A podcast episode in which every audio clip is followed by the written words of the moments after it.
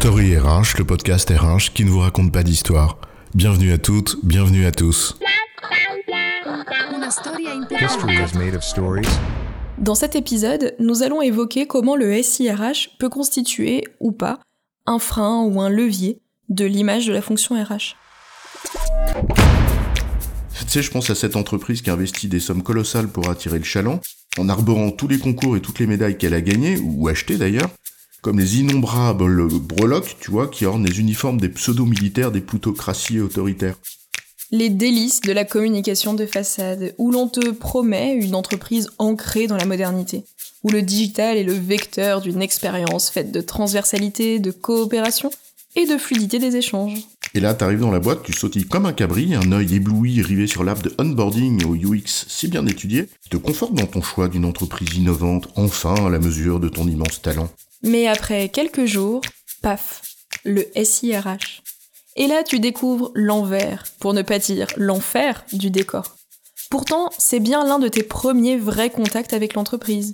Tu vas pouvoir jouer le vrai collaborateur, celui qui dépose des jours de congé, se fait rembourser une note de frais ou qui cherche tout simplement à comprendre qui fait quoi dans ce putain d'organigramme. Seulement voilà, tu vas de dizaines de clics en scroll, verticaux, horizontaux, tu te perds entre des fenêtres qui s'ouvrent de partout, tu te noies dans des processus aussi lourds que résolument tournés vers tout ce qu'on veut, sauf l'utilisateur que tu es. Au fond, c'est ce qu'on appelle l'expérience collaborateur, non? Et à partir de cette expérience, bah, tu te fais une idée, notamment de la fonction RH. Alors, SIRH et image de la DRH, c'est quoi l'histoire? L'histoire tient dans ces quelques mots que tu viens de prononcer, l'expérience. Un collaborateur se fait une idée de ce à quoi il a affaire, à partir de ce qu'il vit et qu'on nomme expérience. Il n'est pas difficile de comprendre qu'au travers du SIRH qu'il utilise, eh ben, le collaborateur va se faire une certaine idée de l'entreprise et de la DRH. En l'occurrence, cela pose question au DRH. En tout cas, au moins deux. La première, est-ce que le SIRH véhicule une image de la DRH cohérente avec ce qu'elle est?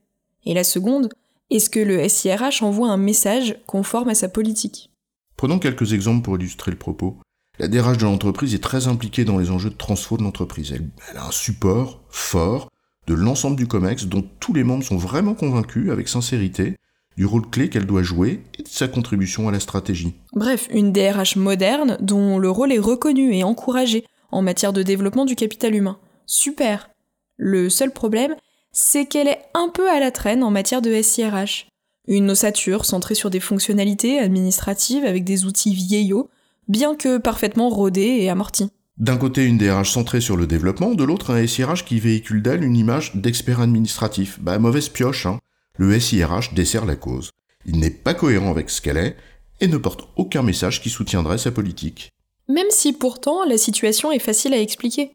La DRH avait considéré que le SIRH était un levier de productivité pour précisément dégager du temps et des ressources sur des processus à plus forte valeur ajoutée ce qu'elle a précisément réussi à faire, mais en oubliant une partie du film. A l'inverse, imagine le même SIRH dans une entreprise dont la fonction RH est encore très administrative, à la fois dans son rôle et aussi dans sa culture. Le SIRH est alors cohérent avec ce qu'elle est. Mais imagine maintenant que cela ne soit que la première brique d'une feuille de route qui vise justement à monter en gamme, palier par palier, et à faire grandir cette DRH vers des activités à plus forte valeur ajoutée. Alors dans ce cas, le SIRH en question véhicule une image certes cohérente avec la réalité, mais ne porte pas le message quant à sa politique, à son devenir. On n'ira pas dire qu'il insulte l'avenir, mais à tout le moins, il n'aide pas à le préparer. Bref, il ne supporte pas la politique.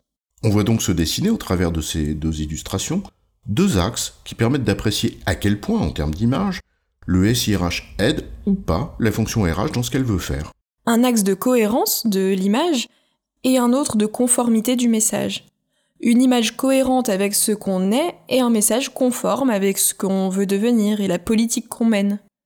Alors, avec deux axes, les consultants aiment bien faire quatre cases, non? Bah oui, euh, quatre cases pour résumer la complexité des choses, c'est bien du boulot de consultant ça. Allez, on rigole. Quatre cases, dont on disait. D'abord, le SIRH apôtre de la DRH. Un super ambassadeur qui matche les deux cases, car le SIRH est cohérent avec ce qui est la DRH, et en plus, il porte les bons messages. C'est alors un super bras armé pour la fonction. Il joue pleinement son rôle de levier de transformation sur lequel la DRH peut valablement s'appuyer. Il faut alors simplement continuer à le faire évoluer en harmonie avec les projets de la DRH. À l'extrême opposé, tu as le SIRH rebelle, celui qui ne correspond pas à ce que tu es et qui, de surcroît, envoie des mauvais messages. Alors c'est un SIRH qui nuit à l'image de la DRH, à son action et à ses intentions. Bref, donc là il doit faire l'objet d'un vrai chantier de réflexion, en fait tu peux voir ton schéma directeur.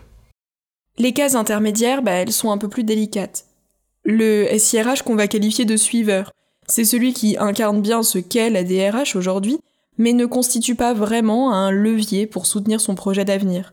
Il faut donc réviser un peu la feuille de route pour l'infléchir et compléter vraisemblablement de nouvelles fonctionnalités qui témoignent d'une évolution vers ce que la DRH souhaite réellement devenir. Et puis enfin, puisqu'il y avait quatre cases, tu as le SIRH relais. Il adresse effectivement un bon message sur la transformation, mais il est en décalage avec l'identité actuelle de la DRH. Il est alors nécessaire de le passer au crible de ce qui est rédhibitoire ou pas, et d'ajuster certaines de ses caractéristiques actuelles. Sans même entrer dans ce type d'analyse un peu théorique, tu peux commencer par t'interroger sur ce qu'en pensent les utilisateurs. Tu peux même faire le client mystère de ton propre SIRH et te demander si tu trouves qu'il est conforme à l'idée que tu te fais des choses. Bref, c'est donc d'abord une question d'état d'esprit tournée vers le client, comme souvent, et être attentif à ce que les outils qu'on met à leur disposition traduisent de façon cohérente et efficace le service qu'on veut leur délivrer. En résumé, le SIRH de l'entreprise peut véhiculer une image de la fonction RH plus ou moins cohérente avec ce qu'elle est et transmettre plus ou moins bien les messages qu'elle veut porter. Il convient d'y veiller car le SIRH est un support très concret de l'expérience collaborateur. J'ai bon chef? Oui, tu as bon, mais on va pas en faire toute une histoire.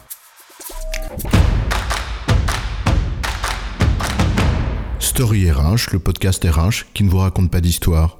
Retrouvez tous les épisodes sur storyrh.fr.